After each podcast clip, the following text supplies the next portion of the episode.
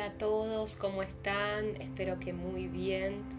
Les vengo a hablar un poco de, de Neptuno en Pisces y un poco amplificado todo esto con la entrada de Júpiter en Pisces y ahora con la Luna también en el signo de los peces.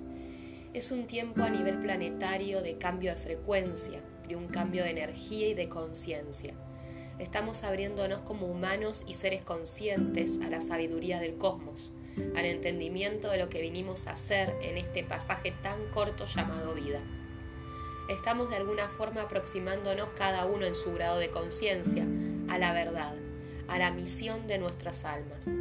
Venimos a este mundo con un propósito.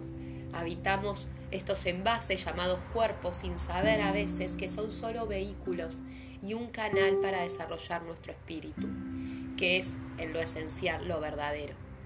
Neptuno en Pisces habla de una conciencia colectiva, nos hace preguntarnos si realmente somos nuestro peor enemigo y lo peor que le pasó al planeta, o si es tiempo de comenzar a cuidar nuestro hogar, a sentirnos parte vital de él, donde cada daño perpetuado es un daño que podemos sentir en nuestro cuerpo, en nuestra carne. Neptuno en Pisces también nos habla de redención y buscar en el más allá, trascendiendo la inmediatez y vislumbrando nuestra existencia toda comprender que el paso por la Tierra es solo un escalón más de evolución. También Neptuno en Pisces nos habla del escapismo, de las formas que tenemos de evadirnos de todo cuando no podemos lidiar con ello, de irnos lejos a algún tipo de refugio que no siempre es el que nos acerca a la luz, a la claridad, al entendimiento, sino que nos confunde más aún y nos desespera la incertidumbre. Sobrevalorar y sobrevolar ese deseo de escape y sentirnos conectados con el ahora y el aquí es fundamental para centrarnos en nuestro propósito como seres de luz.